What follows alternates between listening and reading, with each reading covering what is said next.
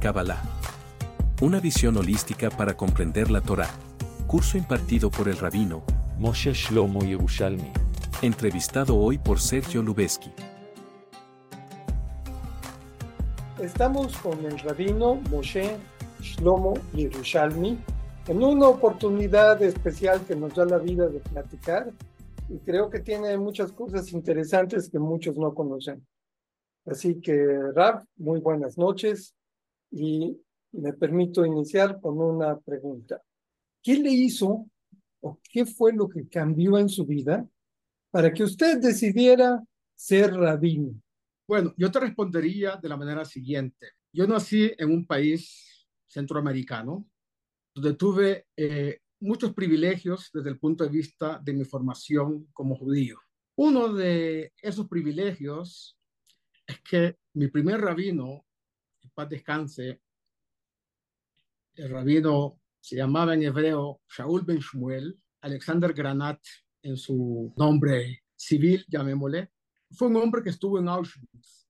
Él nació en Budapest y él y su esposa fueron llevados a Auschwitz, campo de concentración. Sufrieron muchísimo allá. Su esposa sufrió situaciones de salud increíbles, terribles. Al final fueron rescatados y de alguna manera el gobierno francés le dio la nacionalidad francesa.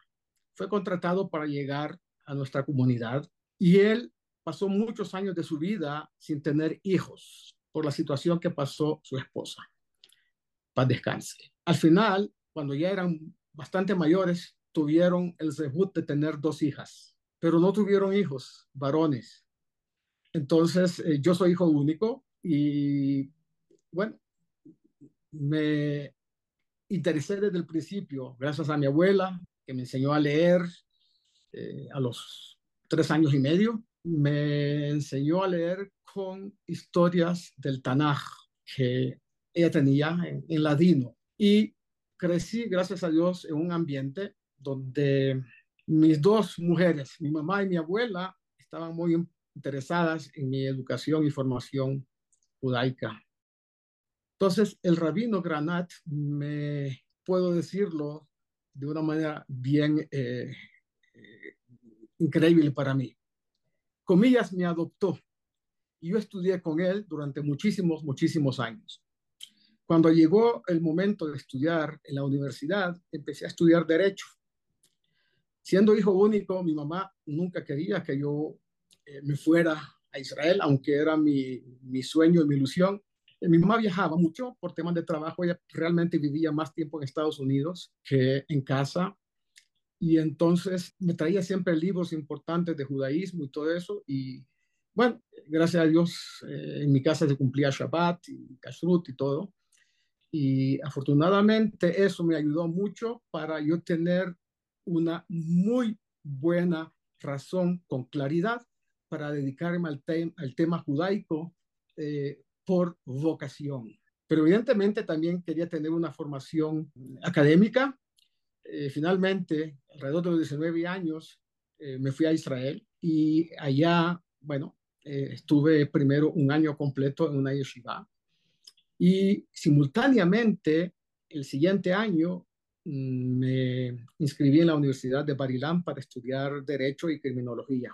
Eh, eso era un tema más bien para complacer mi parte de, llamémosle, curiosidad académica, pero también para complacer a mi mamá para el tema de que yo tuviera una formación también, una, comillas, profesión para un buen niño judío, ¿no? Para un buen joven judío. Eh, estando en Barilán, estudié en una institución de Barilán que es un koilel, allá donde los muchachos de la universidad estudiaban y estaban, eh, digamos, combinando los estudios religiosos con los estudios, eh, digamos, profesionales.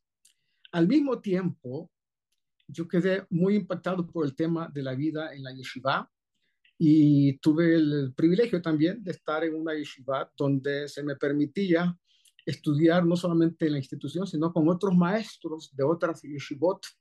Viví en la ciudad vieja, Ailática en Jerusalén. Y tuve de verdad la fortuna, la buena fortuna de poder estudiar con rabinos importantísimos. entre ellos el rab Noah Weinberg, que fue el rabino eh, fundador de Yeshivat Eshatorah, tenía una clase con él, y con otros rabinos, eh, en Porat Yosef, había un rabino que enseñaba eh, los temas sobre el Shabbat y todo, desde el punto de vista muy profundo. Pero mi maestro por excelencia fue el Haham Yaakov Yosef, hijo del Rab Obadiah Yosef, el Rishon Lezion. Ambos fallecieron en paz Hansen y tuve el segundo de estar estudiando con él alrededor de eh, casi nueve años. Esa fue mi formación.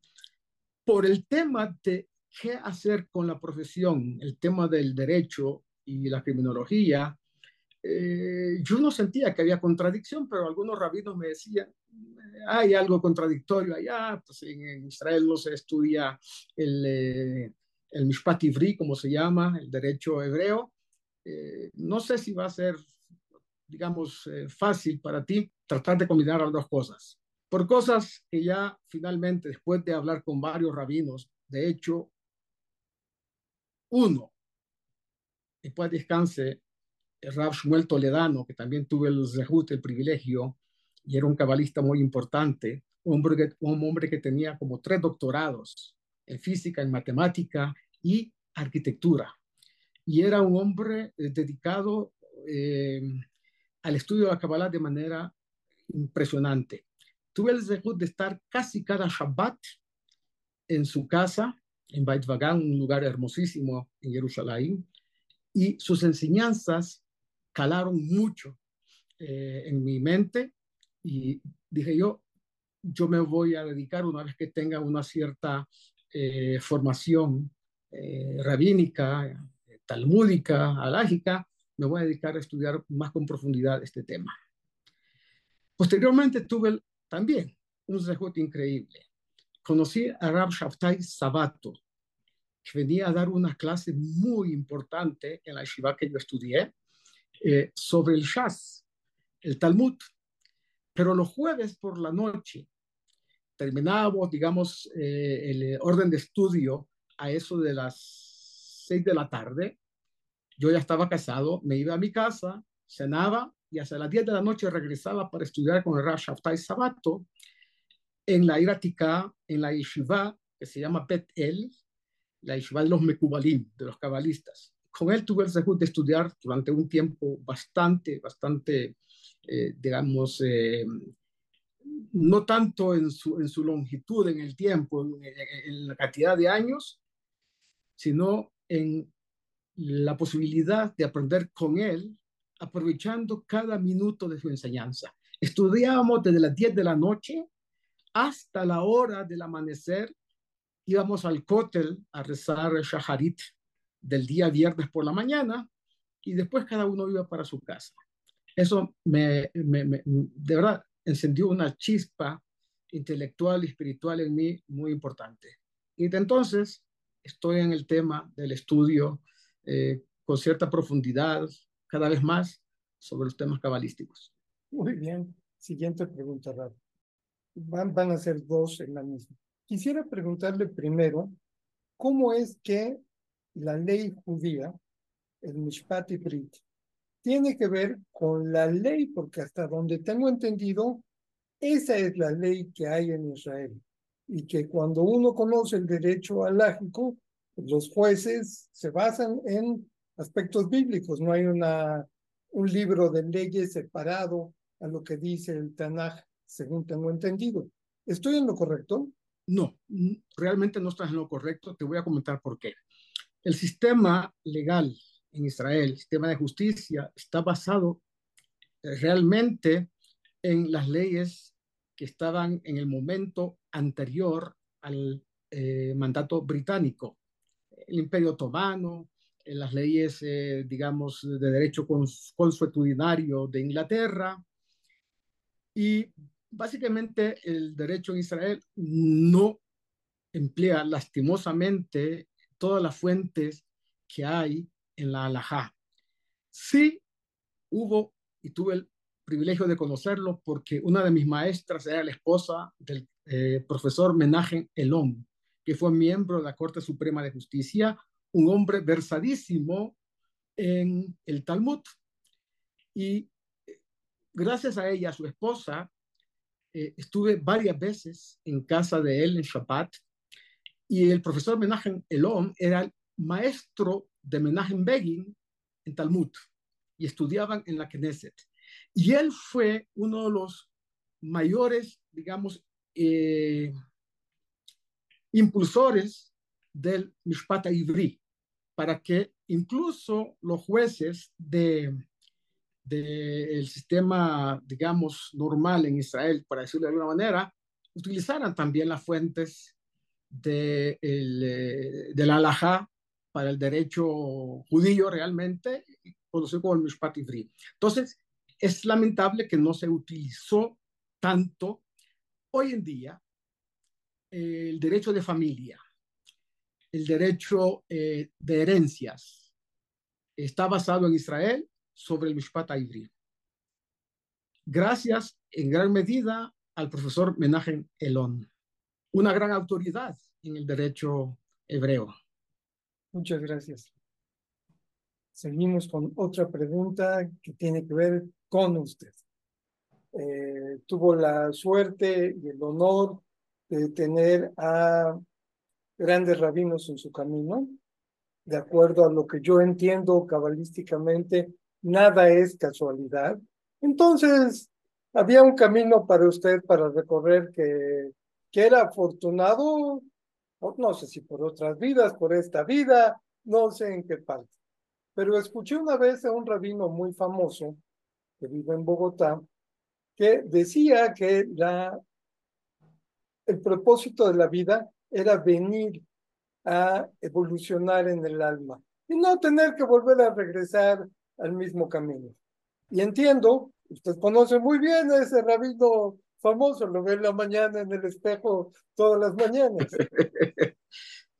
entiendo que, que la Kabbalah nos sirve para acercarnos más a, a que nuestra alma se acerque más a su camino espiritual. Todo mundo recibe beneficios al estudiar Kabbalah, no importa cuánto, o hay gente que aunque lo haga muy por arriba, no vale la pena. La respuesta es que al incursionar en el tema cabalístico, de hecho, el mero estudio de la Kabbalah ya representa un beneficio para la persona que se adentra en estos estudios mal llamados místicos. En mi caso personal, creo que mi conexión con Dios ha logrado un grado de intimidad y de bekut, como se dice en hebreo, o sea, que el alma realmente se apegue a Dios. Porque cuando estudiamos el tema cabalístico, entramos realmente en el alma de la Torá, en la parte más profunda. Y esa parte más profunda te da herramientas, si las estudias bien, si las aprecias bien y las pones en práctica, herramientas para estar realmente permanentemente conectado con la presencia divina, con la Ashgaha Pratit, con lo que llaman los cabalistas la nebuá, que no es exactamente en el sentido del profeta, sino en el sentido de intuir qué es la voluntad divina, qué camino tomar eh, cuando hay, eh, digamos, alguna especie de conflicto entre valores que se dan, entonces la Kabbalah a mí me ha dado la posibilidad de tener una manera más personalizada de rezar, porque sin el estudio de la Kabbalah tú no sabes quién realmente es Dios. No quiero decir que yo sé exactamente quién es Dios, pero sé exactamente lo que no es Dios y es muy importante. Entonces, su luz divina se llama Oren. Siento que permea mi alma en cada uno de mis miembros, de mis órganos y de eh, mi anatomía eh, biológica que realmente eh, percibe esa, esa presencia divina. Y por supuesto, mi anatomía espiritual realmente se nutre de esa, de esa luz divina y, yo lo palpo y lo siento. De tal suerte que yo ya no creo en Dios, en el sentido que la gente común y corriente cree. Yo estoy seguro de su existencia y no solamente estoy seguro, soy testigo de primera línea de que Dios está permanentemente al lado nuestro. Creo que esa es la respuesta más honesta y más sincera que puedo darte a tu pregunta. Perfecto, muchas gracias. ¿Qué aplicaciones prácticas? No hablo de nuevo de Kabbalah secreta. ¿Qué, qué, qué puede esperar un alumno que entra a su curso de Kabbalah, una visión holística para entender la Torah y que semana a semana lo acompaña y escucha un shiur, ¿qué cosas puede esperar o qué cosas le recomienda hacer poco a poco para que vaya cambiando su vida y se vaya acercando eh, a ese sentimiento pleno que ya tiene usted? Y comprendo que para cada quien es diferente, pero si usted pudiera darle una guía a sus alumnos, una guía sencilla de tres pasos, no hablemos de dos mil, de tres cosas que puedan hacer ¿qué les recomendaría?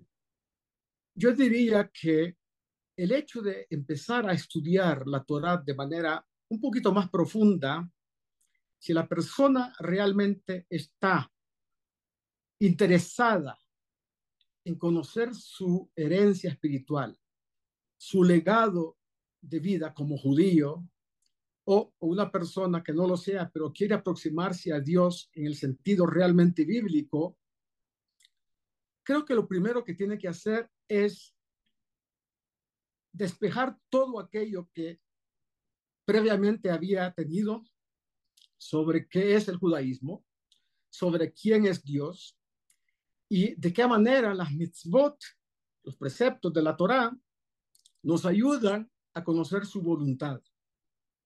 Mucha gente dice que se aproxima un poquito al estudio cabalístico porque tiene muchas preguntas y entonces no encuentra respuestas satisfactorias en lo que normalmente los rabinos enseñan. Y, yo lo digo de verdad sin, sin, eh, sin pensar ni remotamente que lo que enseñan los rabinos no es correcto, es absolutamente correcto. Pero las personas se quedan en, el, en la etapa en la que solamente lo literal, lo que es eh, eh, el cuentico y lo que es la historia nuestra, eh, sin entrar en la curiosidad que puede ser de tipo intelectual, académica, ver qué hay detrás de todo esto. ¿Okay? Entonces, una persona que incursiona en el tema, lo que estamos estudiando, va a saber exactamente que su perspectiva o su concepto de lo que es Dios estaba equivocado.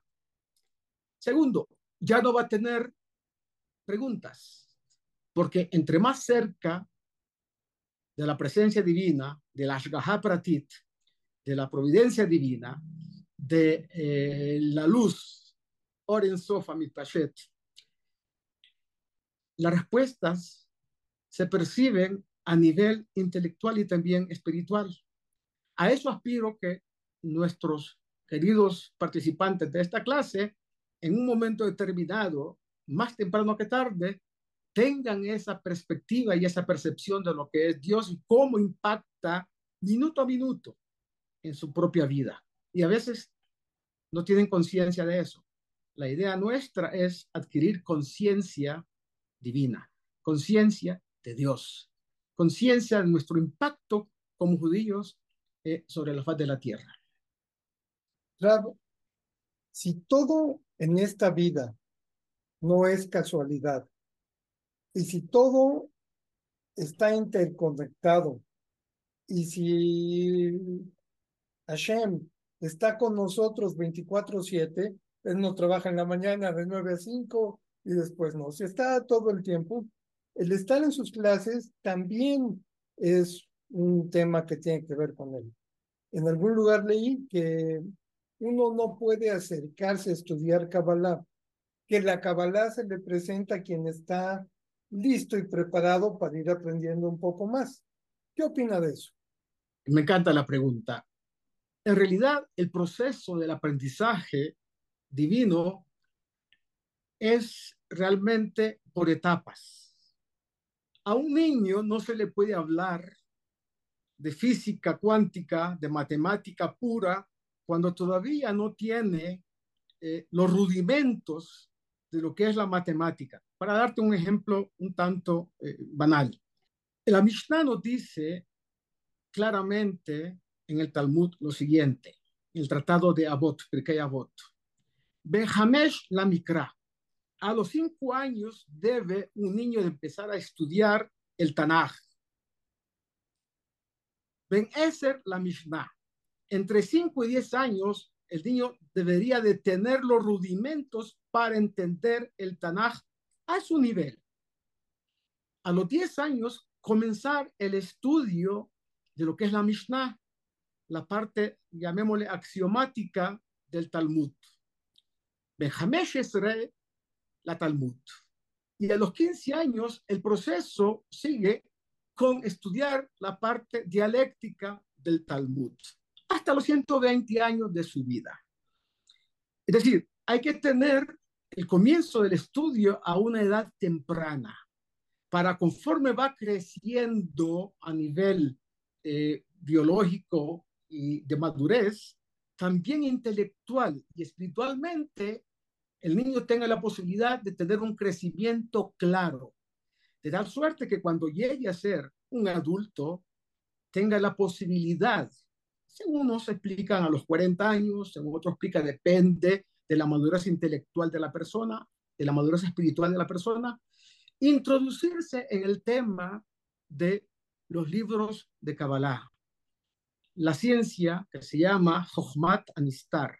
Entonces, eso le va a ir dando a él eh, unas pautas para entender también el proceso en que el alma empieza a ser más sensible a lo divino, a la conciencia de Dios y, por supuesto, por ende, va a estar más conectado con, eh, con Dios, con la divinidad, con la luz que se expande por todo el universo y que nutre todo lo creado. Entonces, de suerte que eso sería lo ideal. Realmente muy pocos tienen ese privilegio. Eh, yo me cuento, creo, entre esos poquitos, de poder tener una formación poco a poco hasta llevarnos a ser maduros espiritualmente en el estudio de la Torah. Como eso no es para todo mundo, lamentablemente, sino en el mundo religioso, eh, una persona tiene que, a pasos agigantados, ver de qué manera eh, estrecha ese conocimiento cada vez más cercano a un nivel intelectual en el que él se encuentre y a un nivel también de madurez eh, biológica, estamos hablando de su, de su edad, para salvar esos espacios que han quedado ahí vacíos, lagunas. Entonces, en ese orden de ideas hay rabinos importantes en el mundo que se han encargado de levantar la conciencia de cada judío, no importa la edad, no importa sus conocimientos, para llevarlo a un punto no de proselitismo, comillas, eh, para que un judío sea un judío religioso, sino para que un judío no sea ignorante.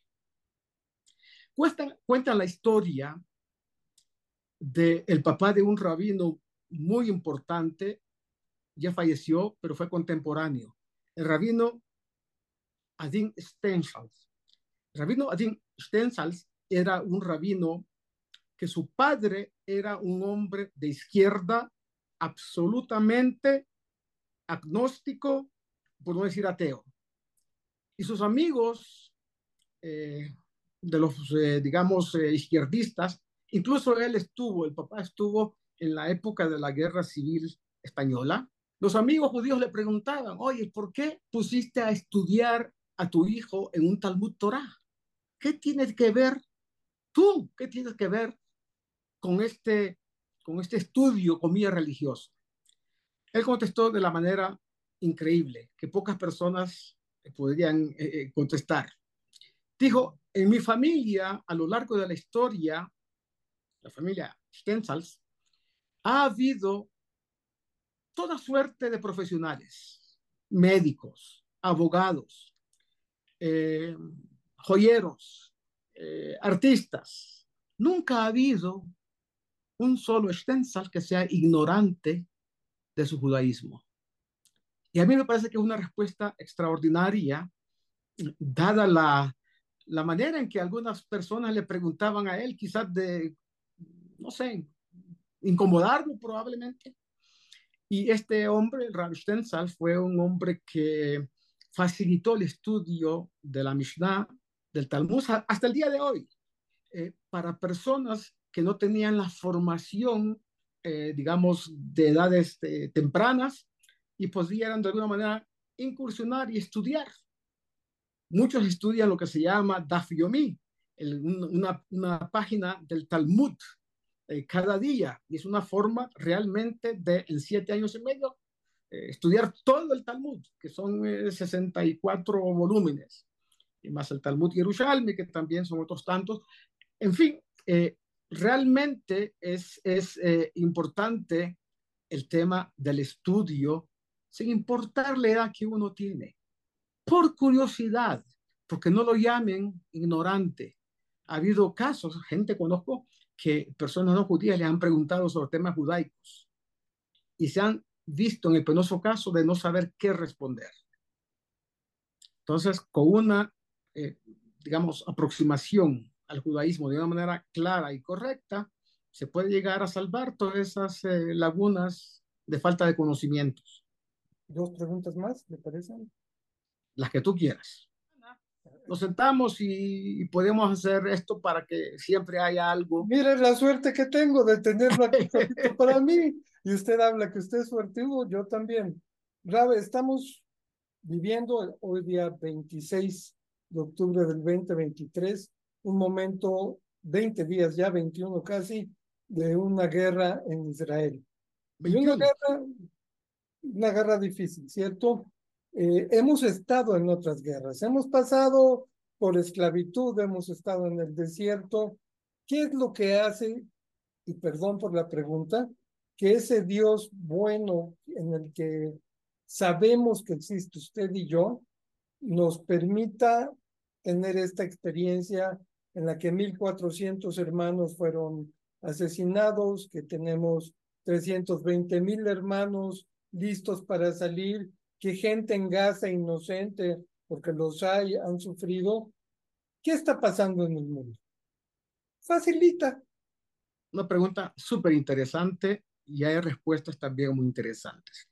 Para dar respuesta a esa pregunta que a todos nos inquieta, es necesario recurrir de nuevo, volver un poquito atrás para saber cuál es la relación hombre-Dios, Dios-hombre. Mucha gente cree que Dios es un concepto un tanto pueril, infantil, de que arriba hay allá un ser, no importa cómo se lo imaginan, que está escuchando quién lo llama, quién, está pendiente, quién está necesitando qué para él satisfacer esas, eh, digamos, esos pedidos y esas eh, eh, necesidades que tiene el ser humano. Pero la falta de conocimiento de cómo la conciencia divina actúa hace que nosotros cometamos el error de decir, ¿dónde está Dios? ¿Dónde ha estado Dios que ha permitido esto? Entonces hay que darle una respuesta holística también. Primero, Dios dio sus pautas claras. ¿Cómo va a ser la relación entre Él y el ser humano? El ser humano tiene que ser libre en todos los sentidos, porque la aspiración divina es que el hombre libremente opte por conectarse a, Dios, a Él mismo, a la presencia y a la conciencia divina. Entonces, en la medida en que el hombre crea bondad, crea espacio donde el mal no pueda existir o coexistir en nuestra vida, y eso en el pueblo judío se logra de varias maneras. La más importante de todas y la más fácil es unidad entre nosotros. Unidad significa no tener, digamos, eh, eh, unidad o unicidad de criterios. El pluralismo debe de existir, pero debe de haber una conciencia clara que todos somos hermanos. Todos somos hermanos. Cuando el pueblo de está realmente fundido en ese concepto de hermandad, y somos realmente hermanos, porque todas las almas del pueblo de Israel conforman lo que se llama Shekinah Tata'a, es decir, la presencia divina en los mundos inferiores. Cuando se atomiza el pueblo de Israel en diferentes grupúsculos y en intereses, ya sean políticos, económicos o de otra índole, y que nos crean fisuras entre nosotros mismos, las fuerzas oscuras de la creación penetran, entran allá y lo que hacen es desde adentro causarnos daño. Yo no estoy hablando que la persona sea religiosa, estoy hablando de que tenga el sentido de hermandad que hay en el pueblo judío de verdad. El Talmud dice que en la época del rey Menashe, todo el pueblo estaba de alguna manera impregnado de idolatría. No que todo el mundo hacía idolatría, pero había un ambiente, pero todos cuando salían a la guerra nunca tuvieron derrotas. Y dice el Talmud, ¿por qué? Porque estaban unidos, aunque estaban, entre paréntesis o entre comillas, separados de la divinidad porque no cumplían la mayoría de ellos con la Torá, el hecho de estar juntos hacía que arriba la presencia divina estaba también sincronizada con el pueblo. La Gemara dice en el Tratado de Brajot, ¿de dónde sabemos que a Kadosh Borujú se coloca tefilín? Fíjate cómo dice eso. Kadosh Borujú no tiene brazo, ni tiene cabeza en el sentido humano para tener y ponerse tefilín. Pero el Talmud dice de dónde sabemos y asumimos que a Kadosh Borujú se pone tefilín. Entonces la Gemara dice, bueno, eh, abajo el pueblo de Israel se coloca tefilín y al colocarse tefilín unifica la presencia divina abajo y unifica la conciencia divina en los mundos superiores, los mundos espirituales. Pregunta la quemará, ¿y qué está escrito en los tefilín de Kadosh Baruj En los tefilín de nosotros, los seres humanos, hay cuatro parashiot. Shema Israel, Behayá, Shamoa, Kadesh Likol Behor, Behayá que vi vieja. No, sé si lo dije en el orden, pero esas son las cuatro parashiot. Está hablando de cuatro parashot que a nivel cabalístico aluden a la unicidad del nombre de Dios Yud Kei Vav Kei, tanto en el tefilín de la mano como el tefilín de la cabeza. ¿Qué está escrito en el tefilín de Carlos Burgu? Está escrito lo siguiente: Umi que ameja Israel goy ehad bares. ¿Y quién como tu pueblo Israel? Una nación única, unida en la tierra. ¿Qué te dice esa enseñanza? Así como nosotros unificamos a Dios al colocarnos tefilín o al estar unidos como hermanos, porque no necesariamente por el tema del tefilín nada más, por todo lo que tiene que ver cómo nos conducimos entre nosotros de manera correcta. Begadam le javeró, ¿sí? A Kadosh arriba también se unifica. Pero si estamos atomizados nosotros acá abajo en pequeños grupos, grupúsculos, políticos, religiosos, de otro tipo, entonces arriba las letras del nombre de Dios también se separan. No hay unicidad. ¿Y qué ocurre cuando esas letras se separan? Las fuerzas oscuras de la creación entran. Entonces no es Dios que dice, bueno, a mí no me importa que le pase al pueblo de Israel. Claro que le importa. Pero ¿quién activa a Kadosh Baruj para que mande su bondad completa al pueblo de Israel y al mundo entero? Nosotros. Así como cuando accionamos el interruptor de la luz eléctrica acá abajo y los bombillos se prenden arriba, exactamente de esa misma manera, nosotros nosotros accionamos ¿sí? el favor divino o lo contrario con nuestras acciones. Entonces la gente cree que no, Dios está ahí indolente, no le interesa, no tiene nada que ver con nosotros en nuestra vida diaria, no le preocupa lo que le pase y la suerte que le pase al pueblo de Israel. Yo te quiero decir, mi querido Sergio, que todo lo que ocurrió el 7 de octubre fue un gran milagro. Yo no sé qué pasó a nivel de seguridad, a nivel del ejército, a nivel de una cantidad de cosas. Fue un gran fallo de todos los estamentos de seguridad del pueblo de Israel. Pero los poquitos que estuvieron allá y ofrendaron su vida, estamos hablando de los soldados, que por haber vivido allá en, esa, en, esa, en esos lugares, se dieron cuenta que algo estaba pasando raro, reaccionaron como giborim de verdad, como héroes en todos los sentidos, y evitaron un mal mayor, a pesar de que fue muy doloroso todo lo que ocurrió allá. Eso que ocurrió allá no fueron seres humanos los que causaron asesinatos, descuartizamientos, quitaron cabezas, mejor dicho, no se puede ni siquiera eh, describir qué fue lo que pasó. Yo vi muchas de las cosas, no porque tenía interés morboso, sino porque quería saber hasta dónde el Roa, se llama en hebreo, la maldad de las fuerzas oscuras eh, de la creación permearon y entraron y perjudicaron la conciencia divina que hay en el pueblo de Israel. Muchos, muchos de los que murieron allá no era gente religiosa, era gente de izquierda, que tenían el concepto muy claro que es factible y que es bueno convivir con la gente de Gaza, con los terroristas. Y ellos tenían trabajadores que por años, por años, hay testimonios, que los puedes ver en eh, videos de YouTube, de gente, de estos terroristas que entraron sabiendo los nombres de las personas que estaban allá.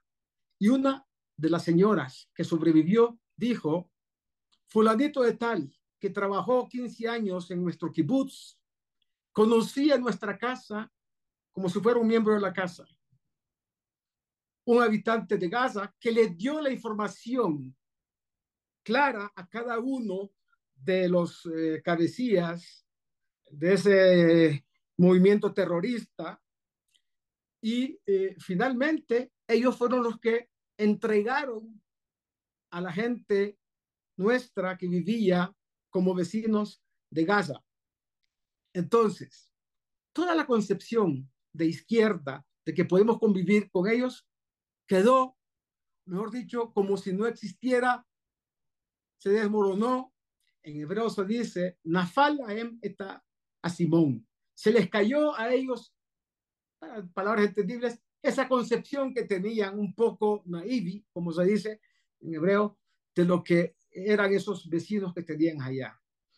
Eh, cuando yo hice el, el, servicio militar, yo ya estaba casado porque pues estudié mucho tiempo y según las leyes de un Ole Hadash, como yo lo fui en su momento, yo tenía la posibilidad de estudiar y después me iba a llamar al ejército. Bueno, tenía tres hijos. Mi suegro en paz descanse me dijo lo siguiente, yo estaba en un lugar no muy, no muy lejos de Gaza, no muy lejos de Gaza, y eh, me tocaba ir en bus hasta un cierto lugar y después caminar como dos kilómetros hasta la base donde yo estaba. Mi suegro me dijo, tú vas con el arma Daruj, quiere decir listo para disparar. Estoy hablando de la época en que empezó la primera intifada. Prefiero irte a visitar a una cárcel, porque en el ejército las instrucciones son claras, si tú haces algo que no está de acuerdo a lo que son los normas del ejército, pues te ponen preso. Prefiero irte a, visitar a la cárcel y no a un cementerio. Y yo iba con el arma, una M16, M16, listo, listo por cualquier cosa. Y así, así me, me pasó. ¿Me entiendes? Entonces, ¿qué significa todo esto? Que uno debe hacer su mejor esfuerzo para preservarse. No hay que creer en que el milagro lo va a salvar. Los milagros existen, pero quizás yo no soy meritorio de ese milagro. Pero otra cosa que debo hacer es tener claridad que cada judío es mi hermano. Somos unidos, somos una sola alma colectiva, por lo tanto las fuerzas oscuras de la creación no pueden penetrar en nosotros. ¿Entiendes? Como sí puede ocurrir cuando estamos desunidos. Y no hace falta para ello ser estrictamente, comillas, ¿no? Religioso. Gracias a Dios nosotros somos religiosos. Gracias a Dios hay mucha gente religiosa. Entre más cerca la divinidad, hay más posibilidades de que usted esté sincronizado con la voluntad divina, con la conciencia divina, y entonces usted está en un estado de preservación. Mira otro tip, y con esto termino esta respuesta a tu pregunta. Dicen nuestros sabios, una persona que tiene tefilín kesherim, como Dios manda, talit kasher, como Dios manda, con los ocho flecos, con todo tiene que ser, y mezuzá en su puerta, que sea una mezuzá será, se encuentra en un estado de preservación espiritual que nada malo le puede ocurrir.